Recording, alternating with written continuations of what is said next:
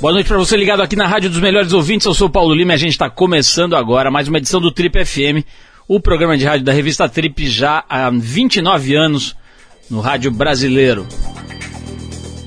Bom, e hoje a gente vai receber o ator José de Abreu, o Zé que é capa e personagem das páginas negras da Trip de Abril, edição que ainda está nas bancas.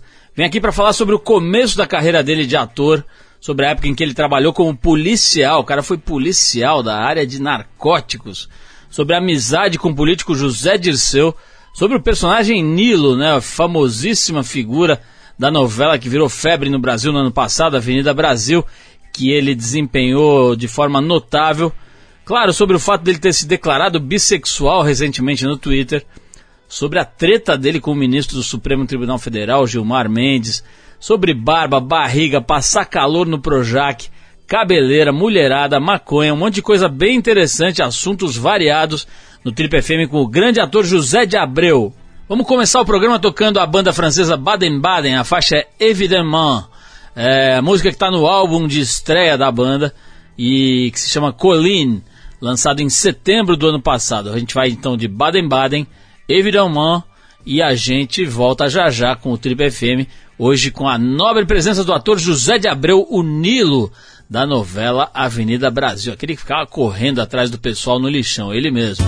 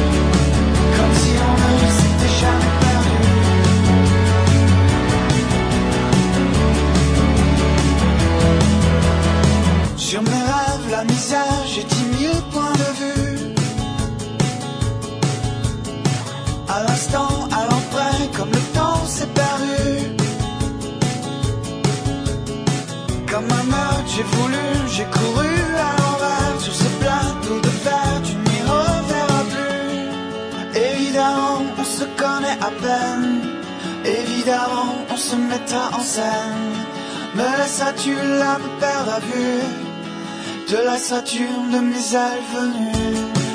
Évidemment, même si je perds mon temps, évidemment, toi tu n'y penses plus.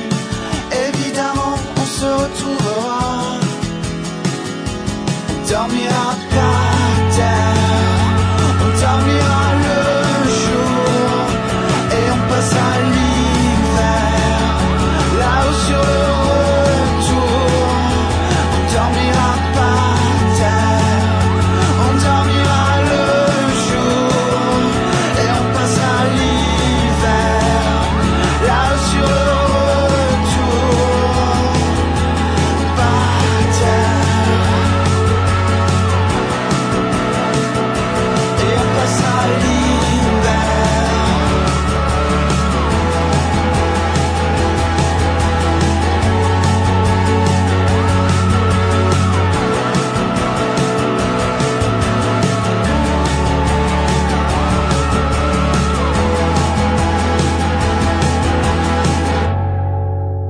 Você está no Trip FM.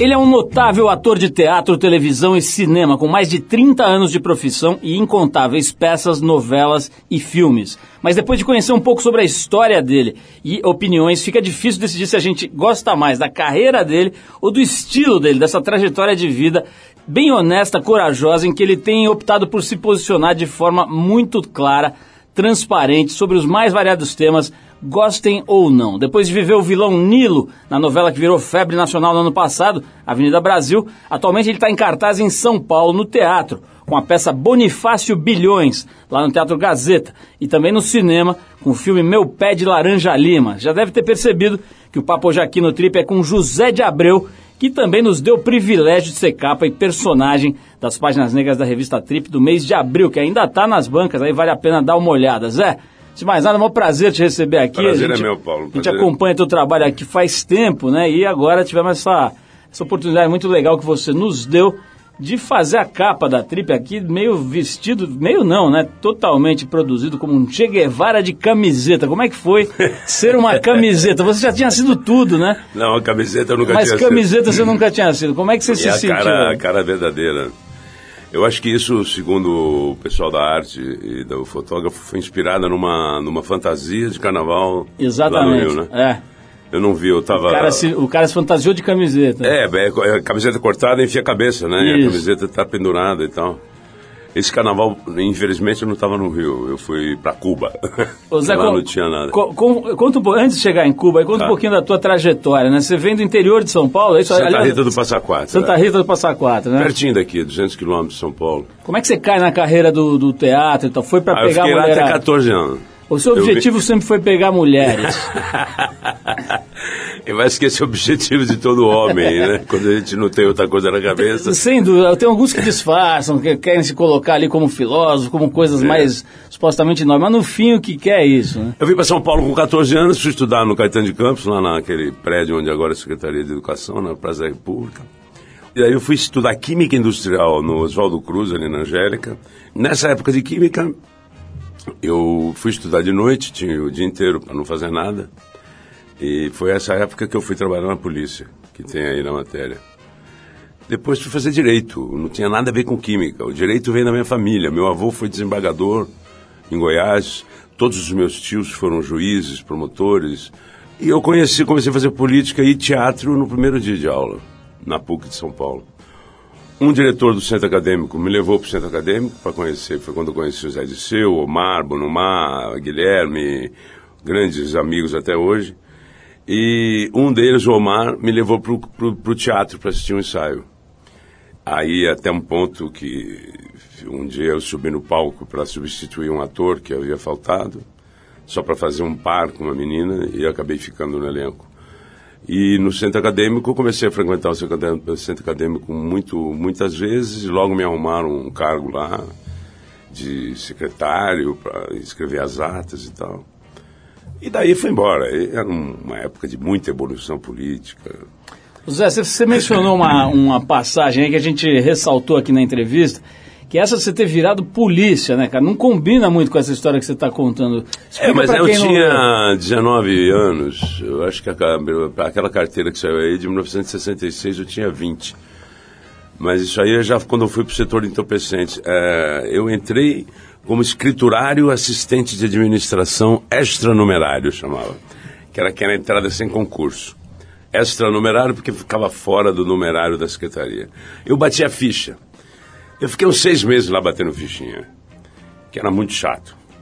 Até que um colega falou assim: Olha, vai abrir uma delegacia nova, que era. tinha delegacia de costumes, que cuidava de, das pro- prostituição, exploração do lenocínio e drogas. Era uma mesma delegacia. Vai abrir um setor de entorpecentes, desligado da delegacia de costumes. O delegado é muito amigo do teu, do, do teu pai, me diz minha mãe. E a minha mãe eh, provocou um encontro meu com ele. E ele falou: Não, eu te, eu te dou um upgrade na carreira de escriturário para investigador. Chamava ADOC, que não era oficial. Assinei uns documentos e tal, me deram um, um, um crachá de xerife, aquele, aquela carteira com Relevo, um assim. documento, É. e botaram numa equipe lá para sair para aprender maconheiro, vendedor de maconha. Foi aí que eu tive que aprender a fumar. Porque eu era muito jovem, meu apelido era Ferrugem, porque eu tinha muita espinha na cara. E aí o Ferrugem passou a ser útil para me enfiar dentro das, das quadrilhas. Não era quadrilha, da batota, era ridículo. Eram uns dolinhas, chamava dola.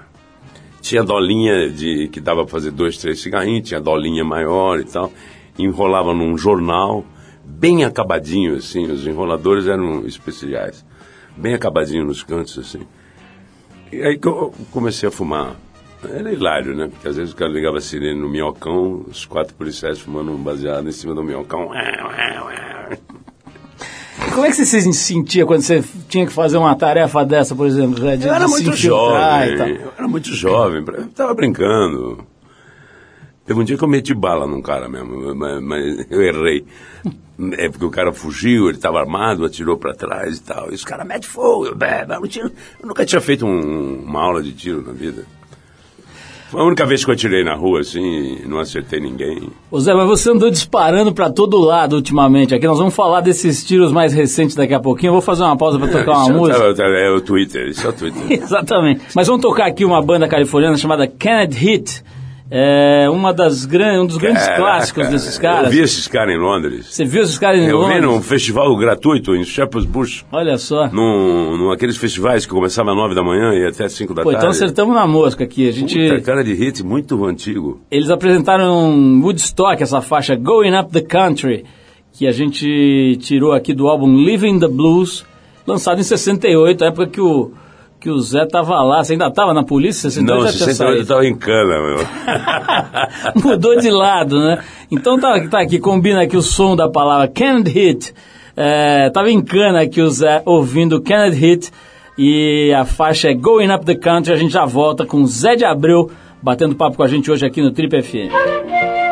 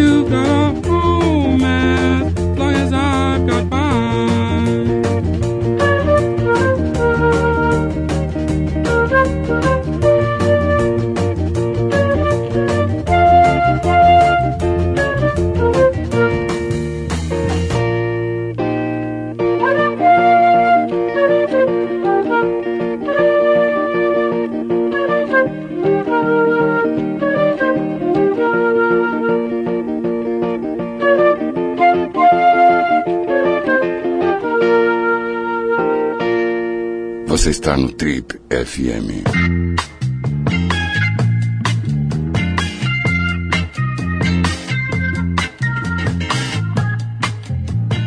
Legal, pessoal, estamos de volta hoje conversando com o grande ator de teatro, cinema e televisão, José de Abreu. Zé, é, a gente fez uma retrospectiva aí dos seus primeiros anos, né? Santa Rita do Passa Quatro, caiu nessa maluquice aí da polícia, depois já estava lá no Tuca, né? Já virou ator. É, conta um pouquinho dessa passagem, cara, de você ter ficado amigo de uma figura que hoje está no centro da polêmica nacional, né? Estamos falando é, é, de uma pessoa que está aí é, condenada pelo mensalão, né? O Zé Dirceu, que foi seu colega, tal. Como é, como é que é ter uma relação com uma figura, quer dizer, uma amizade, enfim, de muitos anos, né? De, de moleque e tal, de, de faculdade e tudo. E de repente essa, essa pessoa caminha para um lado e você enxerga ela no centro dessa polêmica. Independente do, do juízo de valor, eu queria sentir como é que é isso. Quer dizer, um amigo teu de repente está numa, numa situação dessa. Bom, eu conheci o Zé nos primeiros dias de aula. Ele era, do- ele era diretor do centro acadêmico. Ele, ele, como centro, presidente do centro acadêmico, entrou na sala de aula. Em vez de dar trote, eles faziam uma, uma conversa, tentando clarear, esclarecer os alunos a respeito da situação política que o Brasil vivia, da, da falta de voto, da falta de eleição, a, a guerra do Vietnã, qual era o sentido da guerra, qual era o sentido das ditaduras na, na América Latina. Cuba tinha virado comunista, então os Estados Unidos, de medo de que toda a América Latina virasse comunista, começou a implantar ditaduras militares em toda a América Latina. Não é só uma coisa do Brasil. Aconteceu no Brasil, Chile, Uruguai, Pa- eh, Paraguai, eh, Peru. Quer dizer, toda a América Latina virou de, de extrema direita de medo dos americanos, do, do comunismo, do Fidel Castro e tal. Aí pô, começamos a ficar amigo. É, o Zé depois que ele teve um papel mais de liderança, quando a polícia começou a ir atrás dele, em alguns momentos eu chegava a ser segurança dele, em outros momentos de passeata, a gente sempre estava junto, eu, ele o Zé Mentor, que é o deputado federal do PT e tal. Depois, quando a gente foi preso, eu fiquei dois meses no Carandiru, fui solto, fui embora para a Europa. O Zé continuou preso aqui, até que foi trocado pelo embaixador americano, junto com vários outros presos. Foram trocados e ele foi embora para Cuba e perdemos o contato durante um tempão. Bom, aí vem essa história de formação do PT, o Zé está sempre muito envolvido, a gente mais ou menos próximo, eu já morava no Rio, ele aqui em São Paulo, a gente parou de se ver um tempo, mas comecei a acompanhar, de vez em quando falava no telefone e tal. Até que houve a eleição do, do Lula em 89, em 89 contra o Collor, eu me envolvi bastante, eu e todo mundo, a Globo inteira se envolveu contra o Collor tinha uma, uma gravação de Lula lá que ela tinha 90% do elenco da Globo, né? E uma gravação muito bonita feita no Chico Voador, é linda essa gravação, até hoje é muito emocionante. E eu me aproximei mais do Zé quando começaram com essa história do mensalão. Falei, ó, ó o golpe da direita, começou. Começou porque a gente vai fazer a mesma coisa que os outros, mas a gente não pode. Preto, puta, petista e, e pobre tem um outro tipo de lei. E aí me aproximei mais do Zé. Fui com o Fernando Moraes para Brasília, fazer um movimento lá dentro da, da, Comissão de Constituição e Justiça, fomos falar com o presidente da Câmara. É, o Zé naquela época virou meio leproso, né? Todo mundo sumiu. Mas a gente foi para Brasília, foi eu, Fernando, eu, e o Fernando Moraes. Aí a gente se aproximou mais. Eu tive um insight. Eu falei, Zé, você, você vai ser caçado, cara. Os caras vão falar, não, que é isso, não sei o quê. Eu estava achando que havia que a direita no Brasil não ia aceitar tranquilamente isso. A direita no Brasil sempre tentou golpe. Golpeou Getúlio quanto deu, até o Getúlio se matar. Durante o, o período do Juscelino, tentaram derrubar o Juscelino duas vezes claramente, com, com revo- re- revolta na, na Força Aérea. Jacareacanga, eles tomaram os aviões, foram para lá, ele, ele perdoou os caras dois anos depois, e esses mesmos caras tentaram em Aragarças, dois anos depois, outro golpe contra o Juscelino. Então, eu, essa coisa da esquerda e da direita, que hoje dizem que está superada, que não tem mais isso, quem disse isso é de direita. Ou é, ou é apolítico. A gente que é de esquerda, a gente sabe. Eu estou sofrendo agora uma perseguição é, jurídico-criminal, que é só porque eu sou amigo do Zé Disseu. Eu repito no Twitter o que todo mundo fala e só me processam a mim. Agora, para quem não está a par disso, nós estamos falando do, do, do, do embate né, que houve entre você e o ministro do, do Supremo Tribunal Federal, o Gilmar Mendes. Na realidade, não houve embate. Eu, eu, eu, eu coloquei uma coisa no Twitter e ele me pro- processou. Pediu para eu repetir. Eu, eu neguei. Eu não podia provar aquilo que eu falei. Aí, depois de um tempo depois, eu fiz uma, uma piada, uma brincadeira, eh, relacionando o fato dele, do Zé Dirceu ter sido condenado por uma teoria completamente alienígena, como diziam os militares, que é até o da teoria do domínio do fato, e que a partir do momento que você, como chefe aqui, se algum funcionário teu faz alguma um crime, você como chefe dele, você pode ser condenado também, porque você deveria saber que ele estava cometendo um crime. E, portanto, você teria o domínio do fato e vai ser condenado também. Isso foi feito na, na, na, na Alemanha, logo depois de Hitler, para condenar os generais, coronéis, e não condenar só os soldados. Foi utilizado numa, numa situação especial, muito especial, para condenar as pessoas que tinham queimado, matado milhões de judeus. Não é o caso atual. Então, essa, essa é a. Essa coisa da minha amizade com o Zé Dirceu, eu acho que o que aconteceu? Primeiro, o Zé Dirceu era, era, era ministro da Casa Civil, ele não era mais presidente do PT. Ele não tinha eh, ingerência direta sobre o PT. Não precisava da autorização do Zé Dirceu para que eles fizessem aquilo que eles estavam fazendo. Eles estavam levantando dinheiro para pagar uma dívida de 12 milhões, que era o que tinha para eleger o Lula. E usaram o mesmo sistema que o, o Fernando Henrique usou que o Azeredo tinha usado em Minas. Aí começam as coisas. Eles usaram sete anos antes do PT. Por que, que o PT foi julgado antes? Por que, que o PT foi julgado exatamente na véspera da eleição de São Paulo, onde havia grande possibilidade do Haddad ganhar, como de fato ganhou? Por que esperaram sete anos para votar em cima da eleição? Porque é, o, o Zé Dirceu, que não era mais deputado, não tinha direito a fórum especial, porque tinha sido cassado, não foi para a primeira instância, como foram todos os outros do PSDB que não tinham foro especial. Como é que o Zé Disseu sem foro especial, assim como o Duda Mendonça, que não tinha foro especial, é julgado em primeira instância pelo Supremo Tribunal, que é a última instância. Eles não têm mais instância para recorrer.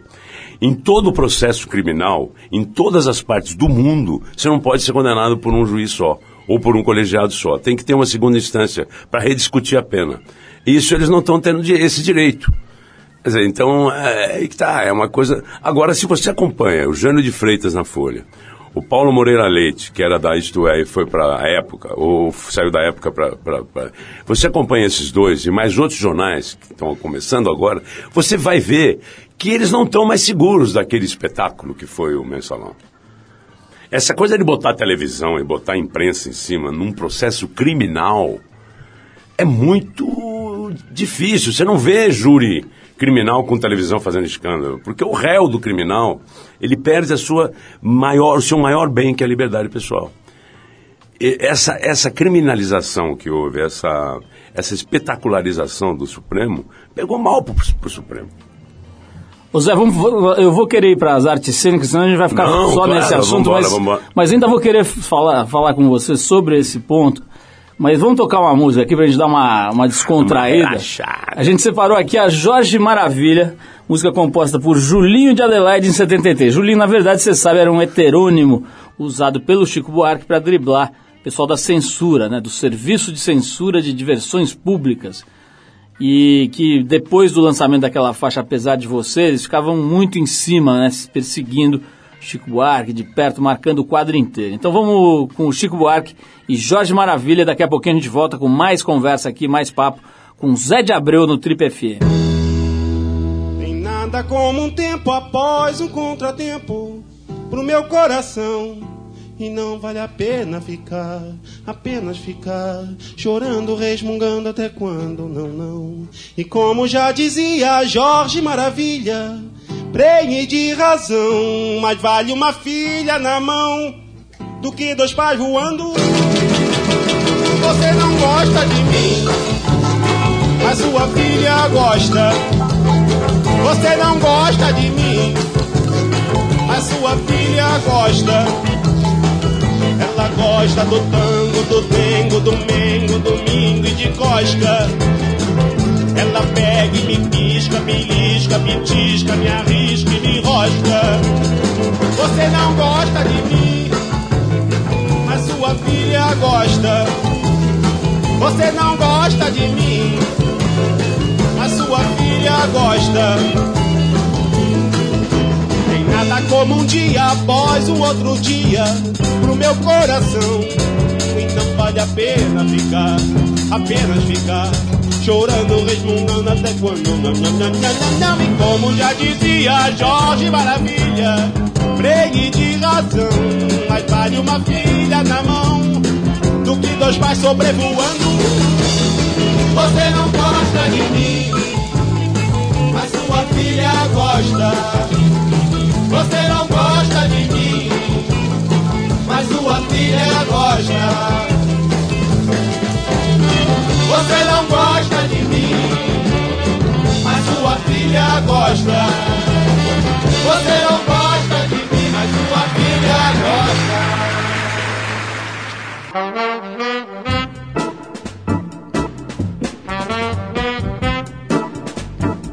Legal, pessoal, estamos de volta hoje conversando com esse grande ator brasileiro José de Abreu. O homem tem 66 anos, está em cartaz no Teatro Gazeta aqui em São Paulo, com a peça Bonifácio Bilhões. Nem falamos ainda de teatro, Zé, porque tem tanta coisa legal. Por exemplo, bicho, eu tô vendo aqui uma foto na Trip, bicho, você com a Mônica Martelli, deve ser uma foto aí já de uns 10, 15 anos atrás, não sei. Os dois estão mais novinhos e tudo, mas ela tá uma gata, cara. Ela aqui na redação linda. o negócio ficou ruim quando chegou essa foto, cara. Não, mas ela era muito, ela ainda é uma mulher muito bonita, muito bonita. Como é Pessoalmente você- mais bonita do Como é que que foi que você empreendeu essa conquista? Você fez a dança maluca do conquistador, o ritual da Não, sedução? rapaz, foi. Ela foi ver uma peça minha numa sexta-feira. E ela ia, depois dessa peça, ela ia para uma festa. Ela estava super bem produzida, lindíssima. E ela era muito amiga de uma, da produtora da peça, que era amiga minha. E eu falei, poxa, quem é a Mônica? Ah, uma, mal barata, uma pessoa maravilhosa e tal. Aí, no dia, no, daí uns dias eu fui para a praia de Ipanema, sabia que ela ia estar lá e tal, e ficamos conversando na praia, uma turma de amigos. Aí chegou o Réveillon, era final de ano, aí no, no Réveillon, no dia 31, a gente costumava ir para a praia de Ipanema, levava champanhe, uma turminha e tal, para final da tarde a gente tomava um champanhe e tal, para ir se descansar, para depois ir para a night. E foi nessa champainha aí, caiu um, um temporal, a gente ficou todos dentro de uma barraca e tal. E eu- esse momento ali dentro da barraca que a gente se apaixonou e tal. Vocês namoraram um tempo? É, namoramos um tempo. Bens a Deus, hein, Zé? Você também não tem do que se queixar, né? Você já namorou muita mulher bonita, né, Zé? Aí agora você resolveu, como você disse aqui na revista, né? Experimentar a opressão em cima da- da- da- das orientações sexuais não convencionais. Né? Você vai lá no Twitter e manda aquela história do bissexual. Conta pra gente qual foi a ideia de fazer, de mexer com essa lógica aí. É, eu estava num momento de muita mídia. E tava Saindo da novela, né? Saindo da novela, a peça estava em cartaz no Rio. Já havia a prévia do lançamento, já sabia que o filme ia ser lançado. E eu acompanho muito o trabalho do Jean Willis, apesar dele ser do PSOL, um partido que detona o PT. Eu gosto muito do trabalho do Jean Willis. E eu tenho muitos amigos, acompanho muitos amigos do movimento gay e sobre a questão da homofobia, né? Que é uma coisa que o governo federal ainda não votou, não, não teve a votação da lei que transforma a homofobia num crime, assim como o racismo e tal. E foi uma, foi uma atitude política. O problema é que eu tenho muito amigo como o Agnaldo Silva que desmentiu na hora. No mesmo dia que eu botei, ele falou: Zé tá tirando sarro, tem alguma coisa por trás. Se o Zé for gay, eu sou macho pra cacete. E aí a coisa, eh, eu acho que teve um objetivo, foi atingido. Como to, to- todos, todo, todo esse tipo de comportamento vale a pena, entendeu? Porque você traz a discussão para a sociedade.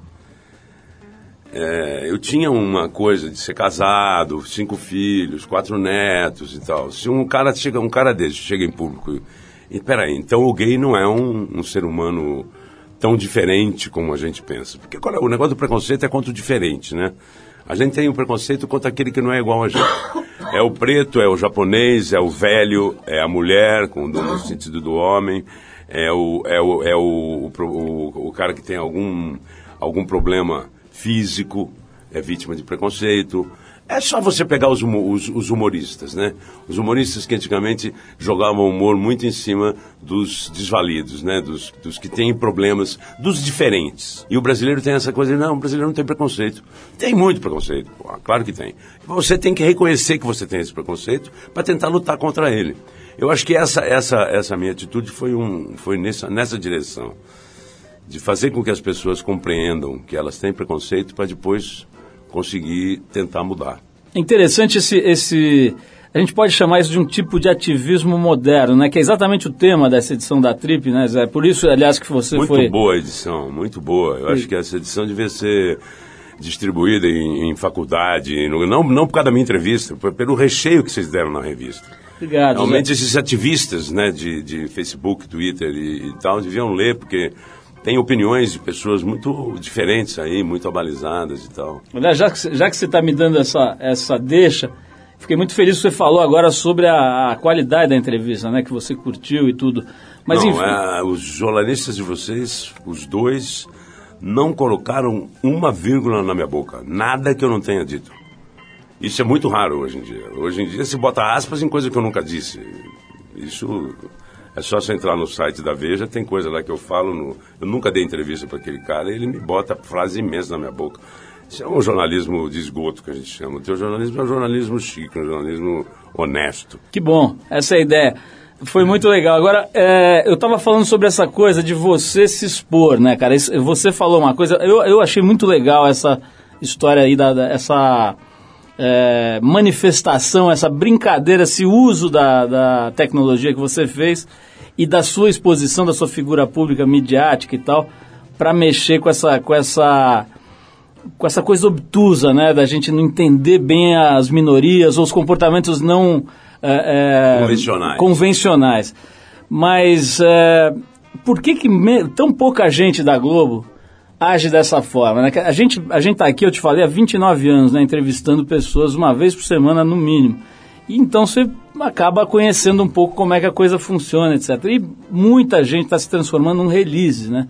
É impressionante, o cara vem com o assessor, o assessor vem antes de medo para saber o que, que vai ser, senta junto e fica fazendo sinais e tal para as pessoas. Ocorre isso, inclusive. Mas enfim, é, mesmo que não ocorra isso, às vezes a própria pessoa ela já está com uma espécie de, de frame, né, de framework, de, de moldura pronta para vender o personagem que ela acha que funciona e que vai gerar melhores cachês e que vai gerar boas campanhas de publicidade. Quer dizer, ela vem manipulando o resultado da conversa. Quer dizer, a ideia da entrevista como uma manifestação mesmo daquilo que você é, sente, da forma como você enxerga o mundo, está ficando uma raridade, né? Então a pergunta é, por que tão pouca gente que, a- que atinge o seu nível de exposição, de carinho popular, inclusive, né, que as pessoas gostam dos atores, se afeiçoam aos atores, por que, que elas têm tanto medo de se expor? Pois é, eu não sei, cara. Eu acho que. Antigamente, no meu tempo, ser artista era ser marginal. Era optar por uma vida diferente. Era muito raro o ator que, que era rico. A gente dividia prato no Orvieto, num restaurantezinho ali da Major Quedinho. Os garçons eram amigos. Se você estava empregado, você dividia prato só em dois. Se estava desempregado, você dividia em quatro. E o prato aumentava de acordo com, com o nível de dureza. A minha geração também foi uma geração que desmistificou muito o artista. A minha geração não, não tem nome artístico. A gente chama o nome que a gente é. O meu nome é José Pereira de Abreu Júnior, eu tirei o Pereira e o Júnior ficou José de Abreu.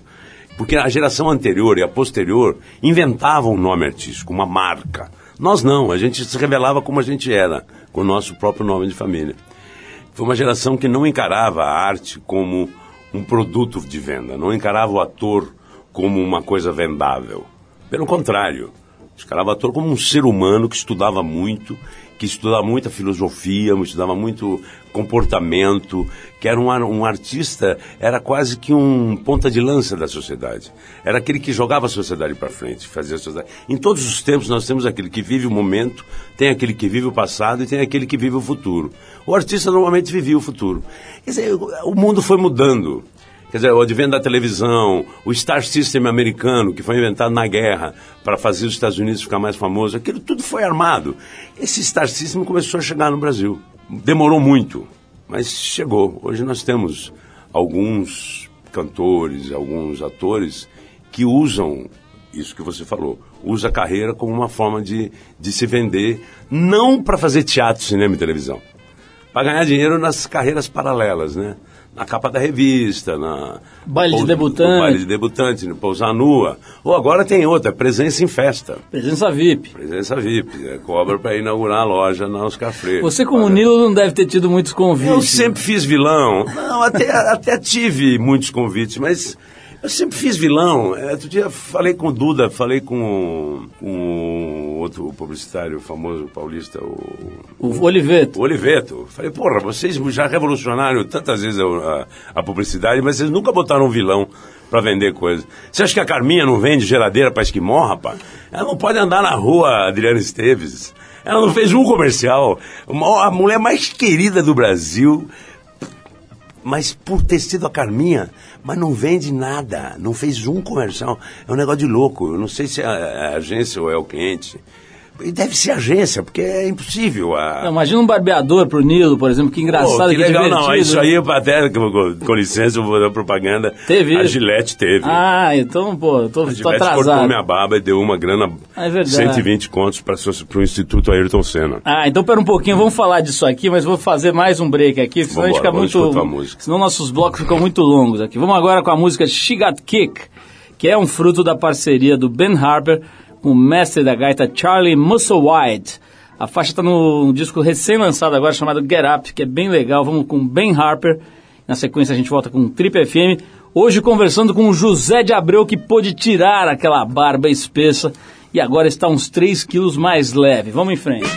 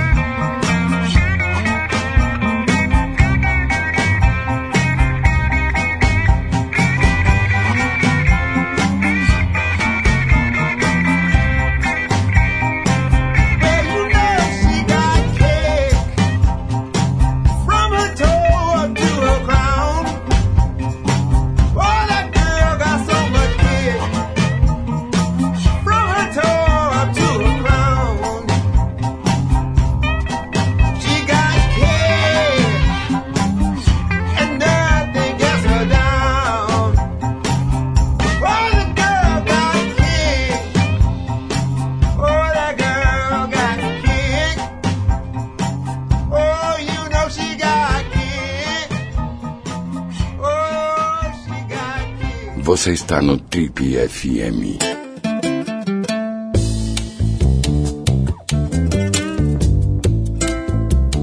Estamos de volta hoje conversando com o brilhante ator José de Abreu. O cara ostentou uma barba, bicho, parecia um tapete persa debaixo do queixo ali. Zé, eu ficava vendo o, o Avenida Brasil. Eu, eu, não, eu às vezes assisto novelas, daí eu não assisti, mas era tanto falatório que você tinha que ver, senão você não tinha assunto, né? E, e eu me lembro de pensar no calor que você viveu ali, porque você tinha sempre uns cobertores nas costas, uns negócios É, de uma- feltro, e aquela barba vasta que você tem Tinha uma coisa espessa. pior, que era uma capa de. uma capa preta feita com plástico. É isso, era Aquele encerado plástico que cobre caminhão. Quer dizer, no Rio de Janeiro, né? Eu conheço um pouco o Projac ali. O Projac fica numa Mata Atlântica, Jacarepaguá. é, que vem a, 40 a umidade da Mata Atlântica, né? Junto com o sol. Não é só o sol, é a umidade que. Enfim, você Não, fez uma sua, sua sauna. Tudo, sua tudo. Como sua é que era, tudo. bicho? Você sai. Quando eu usava essa capa preta, quando podia eu tirava tudo de baixo. Porque vira água, vira água. Ela não respira. A capa preta não deixa sair, não entra nada de. de... Dizer, Pro, pro personagem devia ser bom, que você ficava com Não, mais raiva, meia. né? Molhava até a meia. Porque a água ia escorrendo pelo corpo, né? O suor. Molhava até o sapato. Ô Zé, vamos falar um pouquinho da peça, porque a gente não falou nada, cara. O Bonifácio Bilhões é um texto que já foi montado várias vezes, né? Uma peça conhecida. Como é que é essa montagem? Conta um pouquinho para quem não sabe É o que, porque que é. é, as montagens anteriores começou em 75 com o próprio João Bittencourt, que é o autor dirigindo, o Lima Duarte e o Armando Bogos. Eles ficaram oito, nove anos em cartaz. Pararam, foram fazer rock santeiro. Estouraram. Fizeram de novo, montaram de novo, saíram viajando pelo Brasil. Trocava a mocinha, mas os dois eram produtores da peça. Eles montaram na época deles, na época que a peça foi escrita. Depois tiveram outras montagens que mantiveram mais ou menos na época, porque chama bilhões, está falando em bilhões de cruzeiro, porque a, a inflação era tão grande que tinha bilhões. A gente manteve a peça em 75. As músicas, músicas ótimas. E, e o cenário, figurino, tudo remete aos anos 70. O meu cabelão, deixei o cabelo comprido, maior do que o do e tal, para ficar, ele, eu faço um socialista meio ripão, de vez em quando dá um tapinha. Sábado é aplaudido em cena aberta o tempo inteiro. Sábado é uma loucura, porque os outros horários estão mudando muito os horários. Sexta-feira meia-noite. O horário antigamente era horário de peça maldita.